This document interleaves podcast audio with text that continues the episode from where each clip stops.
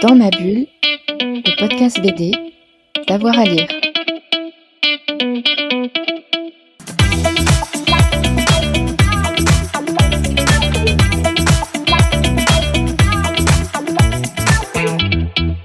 Alors, 3-4, j'ai un peu triché, j'en ai un peu plus.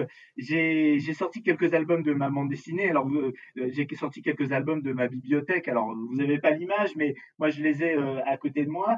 Euh, alors, j'ai dit que je, triche un peu parce que d'abord, il y a quelques bandes dessinées qui sont un peu ma Madeleine de Proust, c'est-à-dire quand j'étais jeune lecteur de, de bande dessinée dans, les années 80, quand j'étais ado. Et alors, je pense à Balade au bout du monde de euh, Macchio et, et, Vicomte, voilà, qui est une histoire un peu fantastique, quelqu'un dont le destin va, va, basculer, qui est dans le présent, qui va aller dans, dans le passé. Alors aujourd'hui c'est un peu banal, mais c'est vrai qu'à l'époque, moi ça me faisait euh, ça me faisait rêver euh, cette histoire. Donc balade au bout du monde de, de Macchio et Vicomte.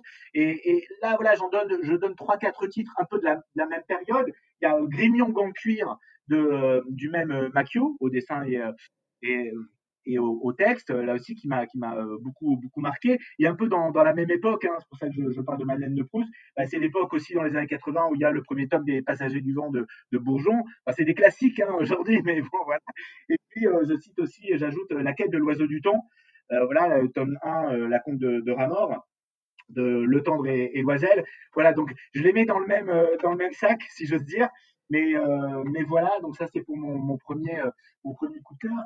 Après, le, deuxième, euh, je, citerai euh, Mouth de Art Spiegelman. Alors, bon, là aussi, un classique évidemment incontournable, incontournable, mais pour moi, quand même, et comme beaucoup, c'est un choc.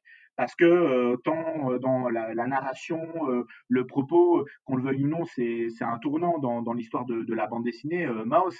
Et je trouve que là, il réussit vraiment quelque chose d'incroyable, d'associer vraiment un, propos, euh, un, un, dessin, euh, d'essayer d'intéresser un public beaucoup plus large à un sujet quand même assez dur et assez, assez sombre.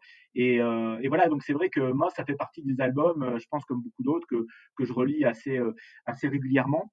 Et puis, euh, ben, en troisième, euh, en troisième choix, euh, je citerai alors Quartier lointain de Jiro Taniguchi. Alors, s'il ne faut citer qu'un titre, parce que pour ne rien vous cacher, je suis vraiment un fan absolu de Jiro Taniguchi, donc, donc j'aurais tendance à dire toute l'œuvre de Jiro Taniguchi. Donc là, j'ai un zoo en hiver devant moi ou le journal de mon père. Bon, c'est quelqu'un qui me, qui me touche beaucoup. Euh, parce que euh, je trouve qu'il réussit à avoir une force, une poésie, euh, une, acuité dans, son propos, avec un, dessin à la fois très simple et très épuré, et en même temps que je, trouve très très puissant. Enfin, voilà, c'est un auteur qui me bouleverse à chaque fois que je, le lis encore aujourd'hui. Donc voilà ma petite bibliothèque, voilà en quelques mots parce que c'est très difficile de choisir. Dans ma bulle, le podcast BD, d'avoir à lire.